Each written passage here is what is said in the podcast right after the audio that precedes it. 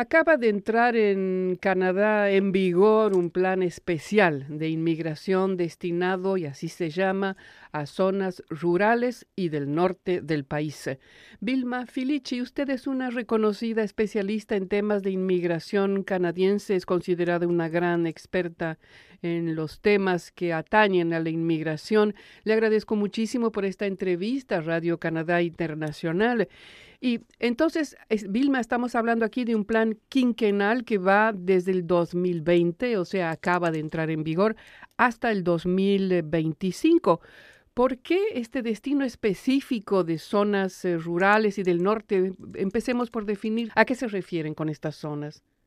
Ok, uh, primeramente es importante entender que cuando se habla de zonas rurales en Canadá no estamos hablando de los pueblitos uh, pobres con, eh, con, calles de tierra uh, y sin servicios. Cuando hablamos de zonas rurales aquí estamos hablando de ciudades que son pequeñas, eh, entre 50 mil y 200 mil habitantes y que tienen eh, todos los servicios que tiene cualquier ciudad grande. Eso es importante porque cada vez que hablo con alguien de, Latinoamérica acerca de las zonas rurales se asustan. Yo no quiero vivir eso.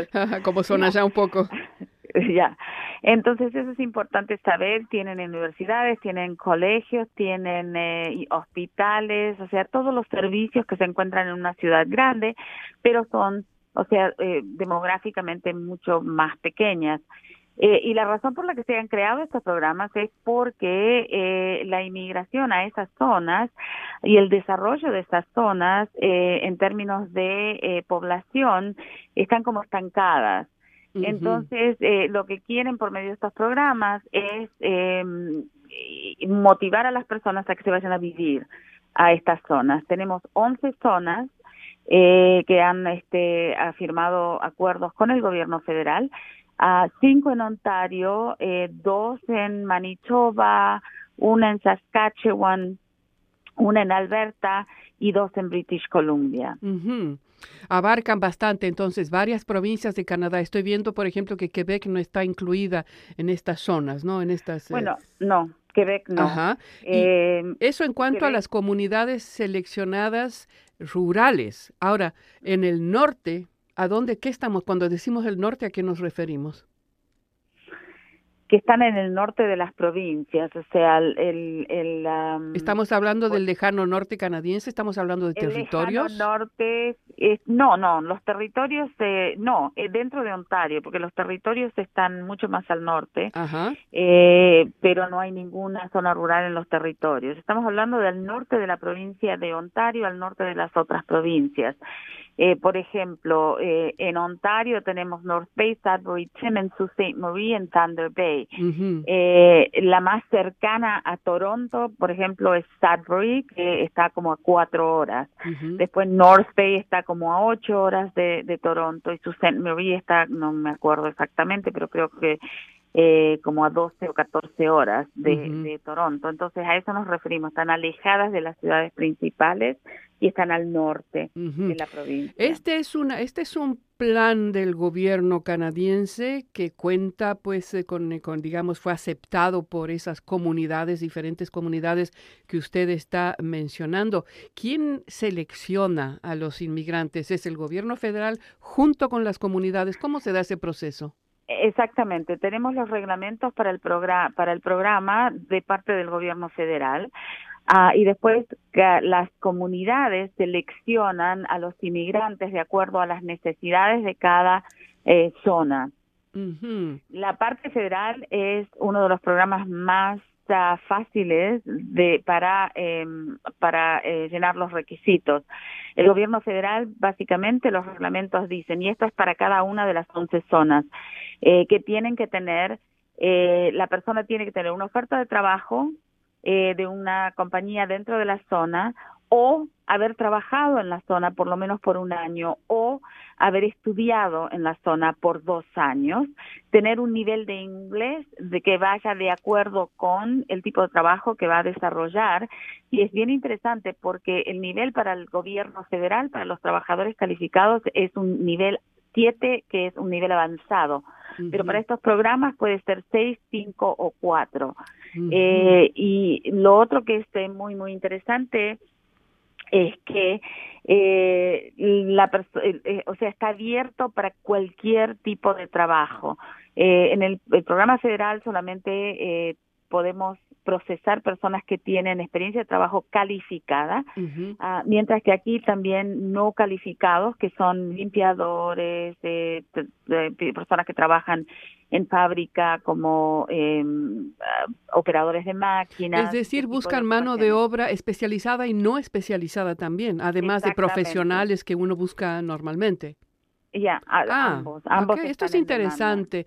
Eh, eh, ahora, para una persona que nos está escuchando en América Latina, por ejemplo, y que no no, no vivió nunca en Canadá, no vivió en esas comunidades, pero que sí está interesada, habla inglés, cumple con los requisitos que estas comunidades están pidiendo, ¿puede participar en ese programa?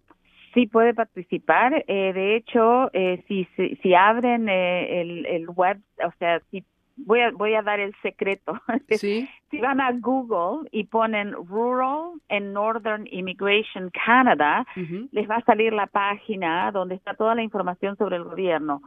Hay una sección donde tienen cada una de las comunidades rurales y hay seis que ya tienen sus websites.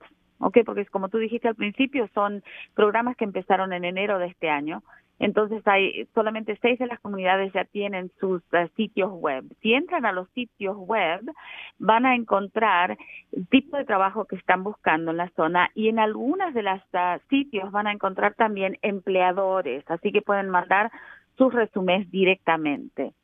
Ahora, lo, la, otra manera de poder llegar para las personas que se encuentran eh, en Latinoamérica es viniendo como estudiantes internacionales eh, se registran en una de las escuelas en estas zonas, estudian dos años y al final los finalizar los dos años tienen que obtener la autorización o la referencia de eh, la organización de desarrollo de esa comunidad y con esa eh, referencia, prueba de que estudiaron, prueba de inglés, aplican para la residencia permanente. Digamos que eso está más bien dirigido a obtener una inmigración de jóvenes en ese caso, ¿verdad? Bueno, lamentablemente, o sea, esa es una realidad en Canadá y digo lamentablemente porque hay muchas personas que eh, son eh, súper calificadas, pero por la edad eh, probablemente no van a ser elegidas, eh, porque en Canadá o sea, tenemos un problema de adultos mayores de un número muy, muy elevado y que va a, a seguir subiendo. Entonces, en todos los programas se le da preferencia a las personas cuanto más jóvenes. Eh, más posibilidades. O personas jóvenes con hijos chicos también que tienen bastantes posibilidades. Ahora, Vilma, ¿qué, ventajas tiene para una persona, por ejemplo, que viene de América Latina o que ya está en esas zonas y quiere tener un trabajo permanente? Por ejemplo, las ventajas de ir a vivir a estas zonas rurales y del norte, si tomamos en cuenta que la gran mayoría de los inmigrantes quieren ir a las grandes ciudades porque las grandes ciudades ofrecen una diversidad de, de, actividades, de recursos, de, de, universidades, en fin, todo lo que las grandes ciudades pueden ofrecer. ¿Cuál es, cuál es la ventaja de ir a esas zonas? Bueno, hay muchos beneficios, eh, empezando porque eh, en algunos casos va a ser mucho más fácil obtener la residencia permanente por medio de estos, este programa que del programa federal. Eh, empecemos por ahí. Después, la inmobiliaria es muchísimo más barata. Por ejemplo, en Ontario, no en Ontario, en Toronto, una casa eh, una casa pequeña eh, no baja de 700 mil dólares. En estas comunidades se puede comprar una casa por 200 mil dólares. Ah, y de la misma manera, o sea, la renta, si una persona va a rentar, va a ser muchísimo más económica. Eh, hay más trabajo, porque pues, esta es una de las razones por las cuales eh, se creó el programa, porque tienen demanda de eh, trabajadores. Entonces, eh, a las personas que no le gustan las ciudades grandes, eh, o sea, eh, va a haber mucho más espacio, menos polución, o sea, hay muchísimos beneficios que están acoplados con estas comunidades. Y me imagino también, estoy pensando en términos de una familia joven con niños chicos, también debe ser, pues, eh, eh, son lugares muy adecuados para criar, para que los niños crezcan, en fin, eh, tiene esas ventajas entonces. Sí, tiene muchas ventajas, sí. Ahora, em, este plan, eh, Filici, señora Filici, este plan del gobierno canadiense es un plan de cinco años. En cinco años se considera que ahí se verá si este programa tiene éxito y puede tal vez continuar más adelante, ¿verdad? Claro, esa es la idea cuando crean programas pilotos, este, ven eh, cómo funciona, eh, pueden monitorear el tipo de personas que llegan, eh, si se están cumpliendo con las necesidades de las comunidades y después los convierten en programas permanentes o no. Vilma Filici, le agradezco muchísimo por esta entrevista a Radio Canadá Internacional. Le agradezco a usted y hasta la próxima.